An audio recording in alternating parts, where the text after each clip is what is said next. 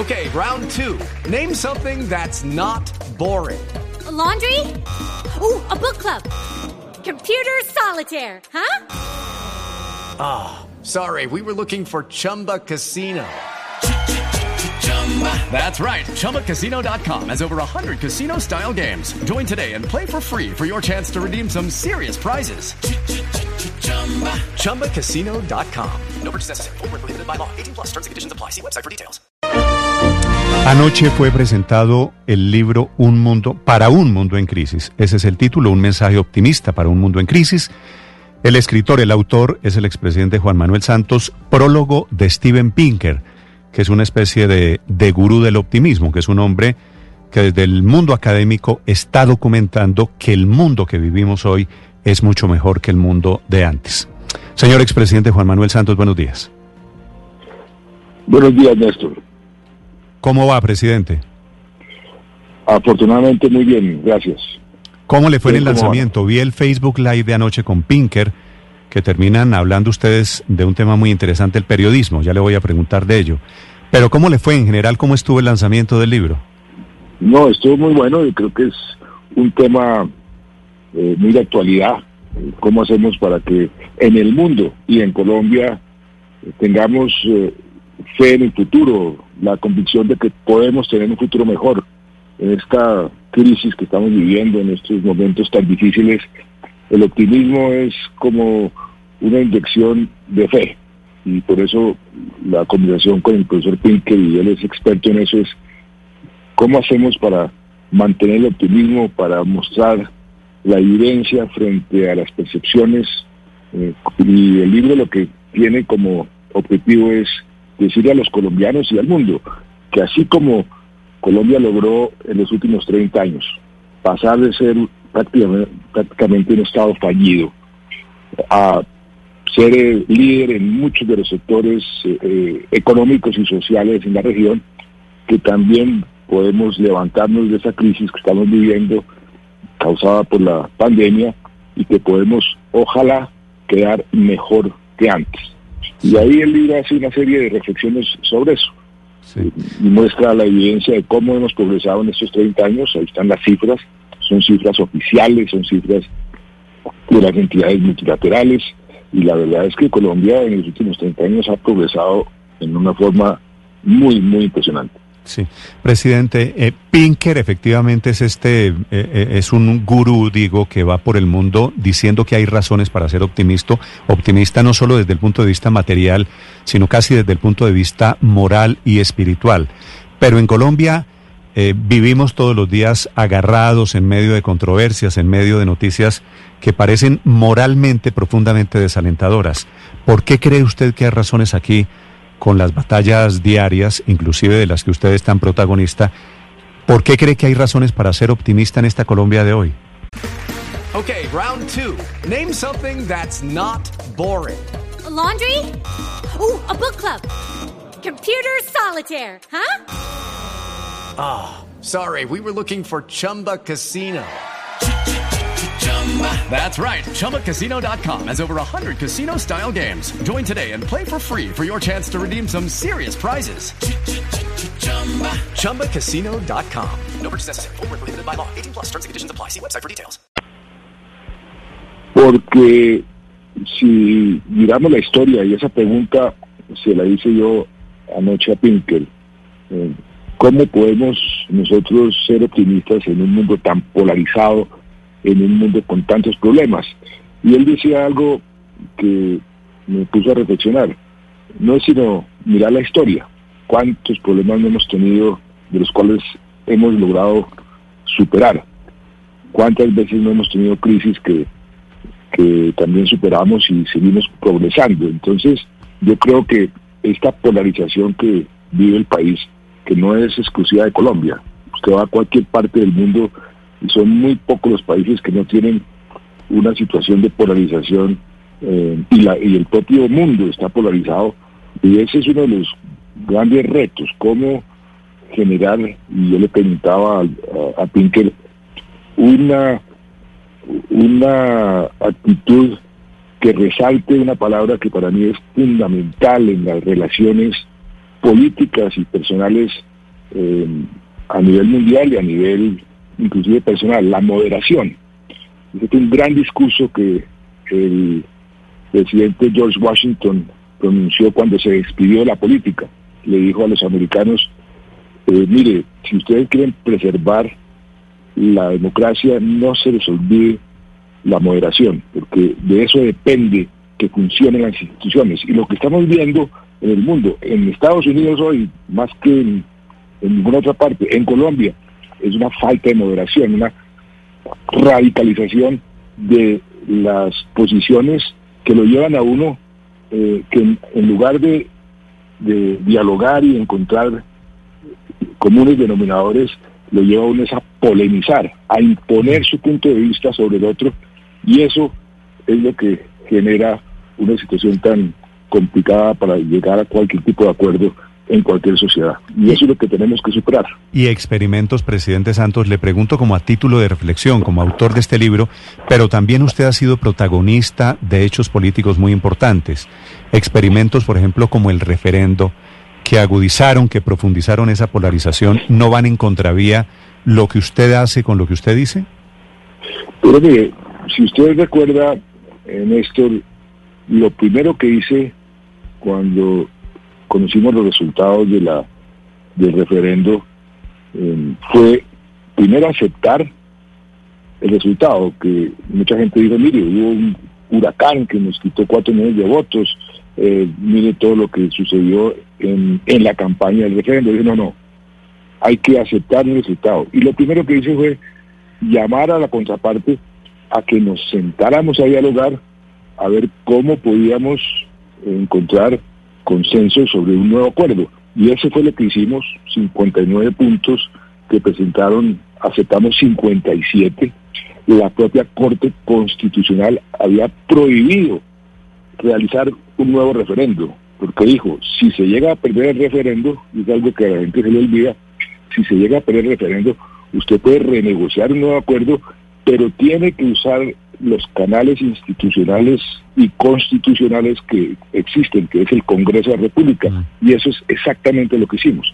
Entonces ahí no hubo ningún intento de polarización, sino todo lo contrario, de encontrar puntos de vista que nos unieran. Claro, pero, pero le pregunto no porque su intención hubiera sido eso, sino que al final el resultado inevitablemente, cuando usted pone a la gente a votar sí o no, pues eso produce una polarización casi por antonomasia, ¿no? Sí, eso es, eh, pero la democracia también tiene sus defectos, como decía Churchill, que es el, el peor sistema de todo eh, que existe, pero excluyendo a todos los demás. Eh, cuando uno acude a un referendo, efectivamente se, se genera una polarización entre una posición y otra porque es una pregunta de sí o no. En eso usted tiene razón, pero es inevitable cuando se acude a, a instrumentos como es el referendo.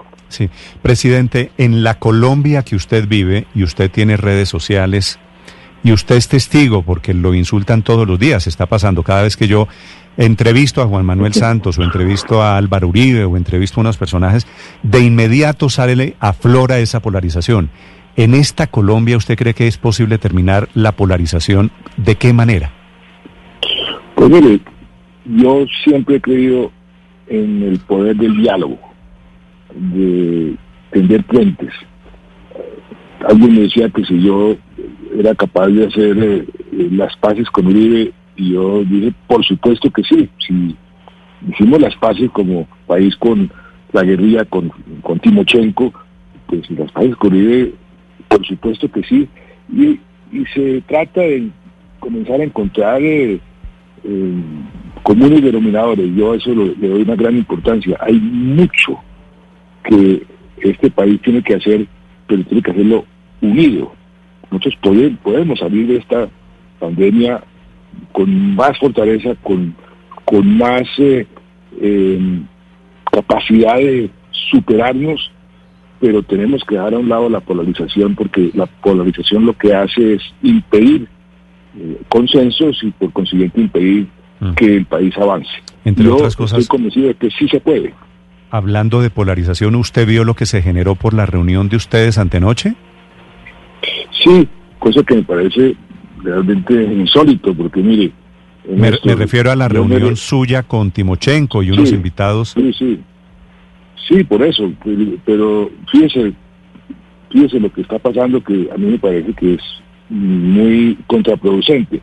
Yo me reúno con, con, con, los senadores de las FARC, con Timochenko me reúno de vez en cuando, no es la primera vez, ni será la última, para revisar, para analizar con ellos cómo va el proceso, así como me reúno con los embajadores eh, europeos que están apoyando el proceso de paz, así como me dan los informes del Instituto Kroc de la Universidad de Notre Dame, así como me reúno con Naciones Unidas, que llegan a, a, contarme cómo van, cómo ven ellos que va el proceso, y son reuniones que son muy ilustrativas, normales. Entonces, que se haya, que se haya eh, generado esa, esa tormenta momentánea, pero sí una tormenta por una reunión que no tiene absolutamente nada de malo, pues es lo que demuestra eh, la, la situación que estamos viviendo tan sensible en materia de mm. polarización política. ¿Y qué le respondería a usted, presidente Santos, a quien escogiendo esa reunión y las imágenes, y en la reunión Santos y el senador Cepeda y fulanito de tal, están conspirando contra Uribe y contra el uribismo, que fue, digamos, uno de los escenarios más repetidos durante estas últimas horas?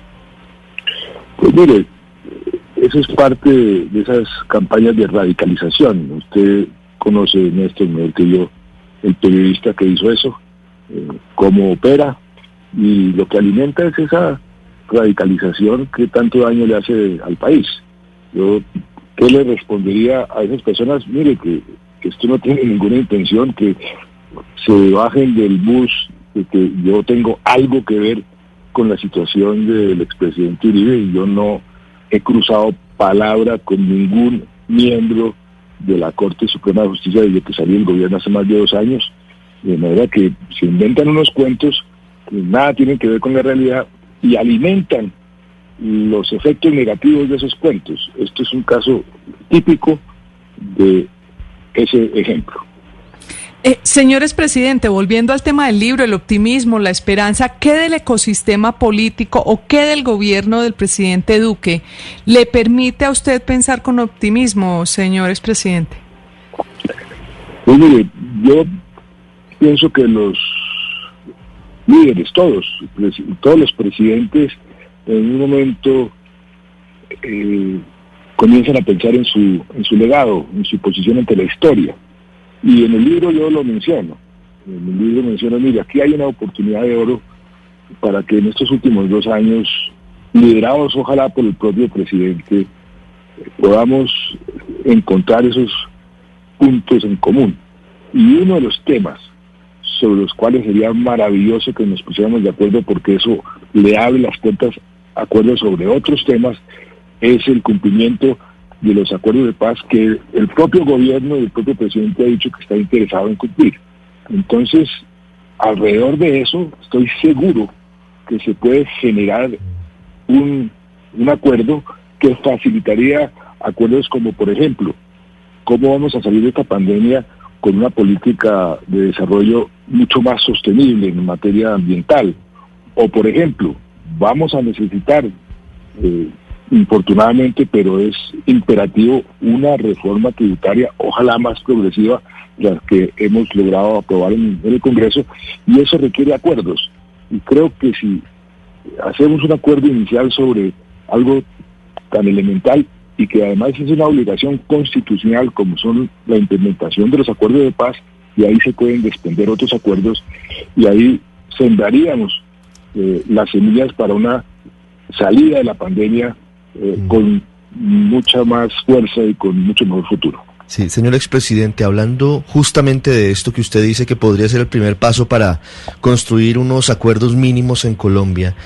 Sobre el acuerdo de paz, el presidente Iván Duque ha sido bastante crítico en los últimos días con la JEP, ha dicho que ya lleva más de dos años y medio desde su creación y no hay resultados evidentes, al menos en cuanto a responsabilidades de quienes estuvieron en la guerra, particularmente las FARC, porque también están militares y también hay terceros. ¿Ustedes hablaron con las FARC de eso en la reunión de hace 48 horas, de, de tal vez la demora y tal vez la dilación en, que entreguen la verdad y, efectivamente eh, pues le digan al país todo lo que cometieron como delitos en la guerra? Pues mire, una de las eh, condiciones de estas reuniones que yo hago, precisamente porque no quiero interferir en la política, ni quiero ser eh, causa de malestar ni de regocijo, es mantener eh, en privado las conversaciones, pero sí le puedo responder. Eh, uno de los puntos que, que tratamos fue precisamente el que usted acaba de mencionar. dijimos, o le dije yo a las FARC, ustedes tienen que entender que la verdad es uno de los pilares fundamentales de este acuerdo. La verdad es lo que muchas víctimas a través de los últimos años me han dicho que es lo que quieren. A ellos no les importa. ¿Cuántas veces no me senté yo con una mamá que me dice, a mí no me importa ni que me reparen económicamente, mi hija que violaron y asesinaron no tiene precio. A mí lo que me importa es que me digan por qué sucedió y cómo sucedió, que me digan la verdad. Y eso es lo que sana las heridas. Entonces, eh, la verdad de todo el mundo, no solamente la verdad de las FARC, la verdad de todo el mundo. Y por eso pues, los, le dijimos, mire, la verdad es muy, muy importante y, eso tiene que salir porque eso es lo que realmente va a consolidar la reconciliación y la paz en el largo plazo. Y no solamente en Colombia, en todas partes. Lo que pasa es que en Colombia es la primera vez en la historia que negociamos un acuerdo bajo los parámetros del Estatuto de Roma que tiene una serie de, limitaciones y, de características que hacen eh, más difícil, eh, por ejemplo, la aplicación de la justicia transicional. Pero dos años y medio no es mucho tiempo para comenzar a tener eh, algunos resultados. Después de 50 años de guerra, y si usted ve los tribunales que se han creado eh, en el mundo después de, de las guerras eh, se demoran muchísimo más. Yo espero y ojalá que el sistema, que la JEP comience a dar resultados. Pero, pero presidente, sobre eso una de las grandes críticas al resultado, a la devolución de los acuerdos de paz, es la actuación de la JEP. Es cierto que dos años y medio puede parecer en el contexto de la guerra relativamente poco, pero allí en la JEP, en la operación de la JEP, en los resultados de la JEP, ¿no hay un lunar en general? ¿No siente usted que hay un lunar en el proceso de paz? No, lo que siento es que, y ese es un error que cometimos tal vez todos, yo asumo la responsabilidad que me corresponde, eh, que los sistemas, eh, los procedimientos quedaron muy engorrosos. Nosotros somos un país muy santanderista y, le aplicamos ese, ese santanderismo a una justicia que es especial. Su nombre lo, indica, no es la justicia normal, pero les, le aplicamos los mismos procedimientos, muchos lo llaman leguleyadas, eh, al, al, proceso y eso ha demorado muchísimo. que una persona que va a, a ingresar tiene que pasar por un procedimiento que puede ser apelado una vez, que puede ser apelado dos veces, y eso ha demorado mucho. Yo creo que ahí quedamos mal de pronto, de pronto podríamos hacer un acuerdo, por ejemplo, para facilitar los, los procedimientos en la JEP eh, que hagan su ejecución más rápida. Sí, quiere decir, señor expresidente, que usted plantea la posibilidad de modificar el acuerdo de paz si hay un consenso nacional para agilizar los procesos de la JEP. Lo que yo he dicho desde un principio es que este acuerdo de paz no es perfecto. Es el producto de una negociación de, entre seres humanos que se estaban matando. Ningún acuerdo de paz es perfecto. Y si encontramos eh, un consenso para mejorar la implementación, bienvenido sea. O sea, siempre y cuando sea de consenso. Los cambios no pueden ser impuestos por un lado o por el otro. Los cambios deben ser acordados por las dos partes pero si encontramos formas de mejorar el acuerdo, pues eso sería maravilloso. Sí, señores presidente, hablando sobre las FARC, el reclutamiento de menores tal vez ha sido el tema que más ha indignado a los colombianos recientemente, porque Sandra Ramírez, que fue la compañera sentimental de Tiro Fijo, pues eh, de una forma realmente muy, muy molesta para los colombianos, negó cualquier responsabilidad de las FARC en ese delito.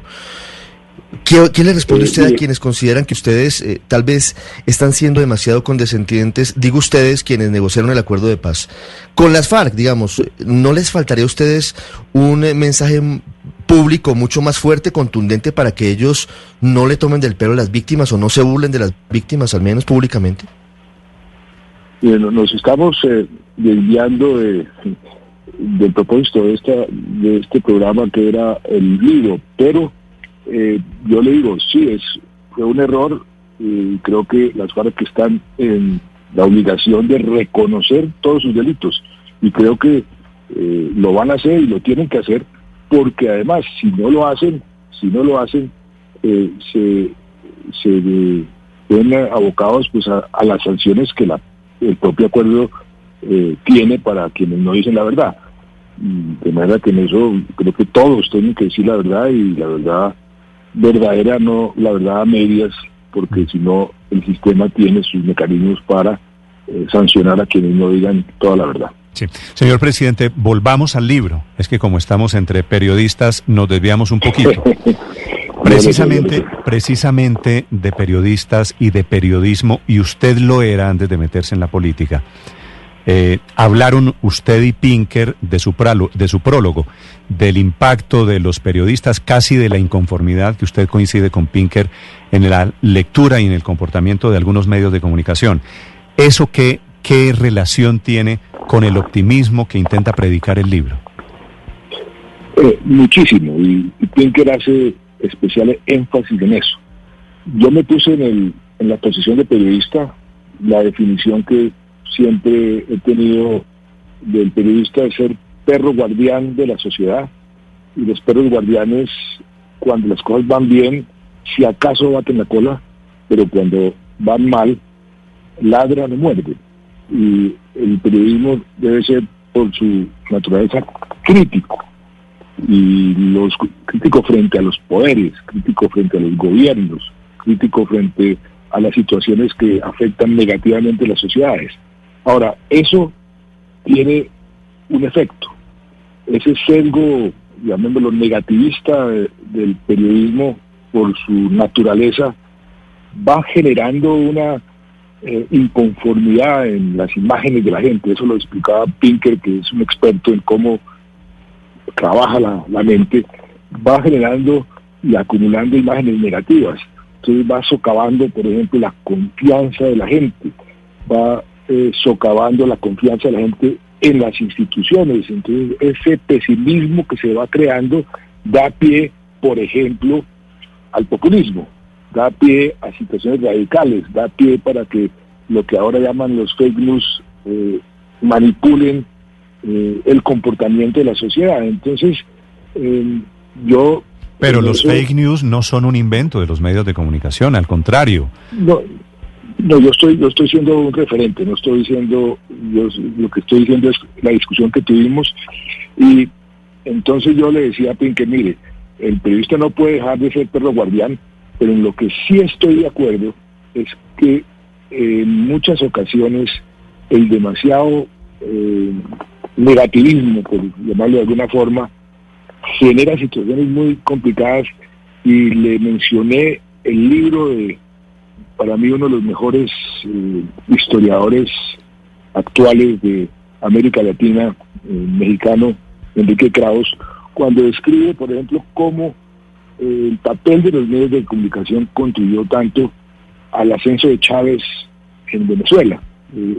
hace una descripción muy muy interesante de cómo el, jugó, jugar los medios en el ascenso de Chávez y que eso, eso tiene algo de verdad y tenemos que ser conscientes, yo creo que todos los medios tienen que ser conscientes de siempre tratar de mantener un sano equilibrio sin nunca renunciar a su función fundamental de ser crítico y de ser eh, el guardián de la sociedad.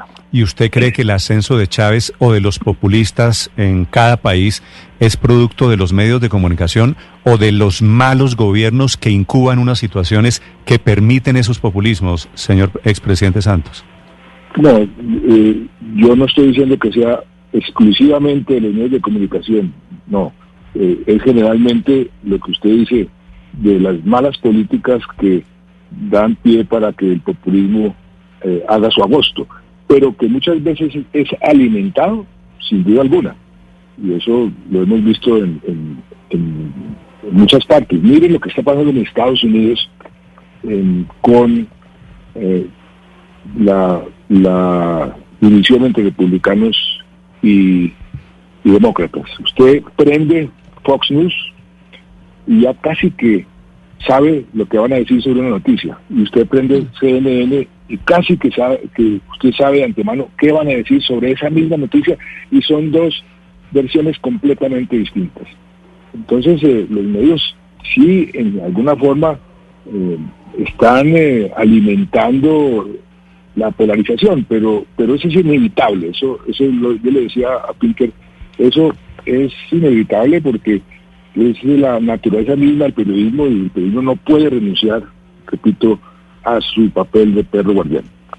Sí, eh, a propósito de perros, guardianes, presidente Santos, y ya que hablamos de medios de comunicación y justamente a propósito del libro, pues ¿qué podemos hacer entonces los periodistas del país para mantener el optimismo en estos momentos en medio de la peor recesión de la historia, en medio del peor desempleo de la historia, en medio de la peor pandemia de los últimos 100 años, en medio del mayor retroceso de la pobreza de los últimos 20 años y en medio del mayor retroceso a nivel de aprendizaje y desarrollo de los niños y además, claro, en medio de la mayor producción de cocaína de toda la historia de Colombia con casi 2.000 toneladas al año.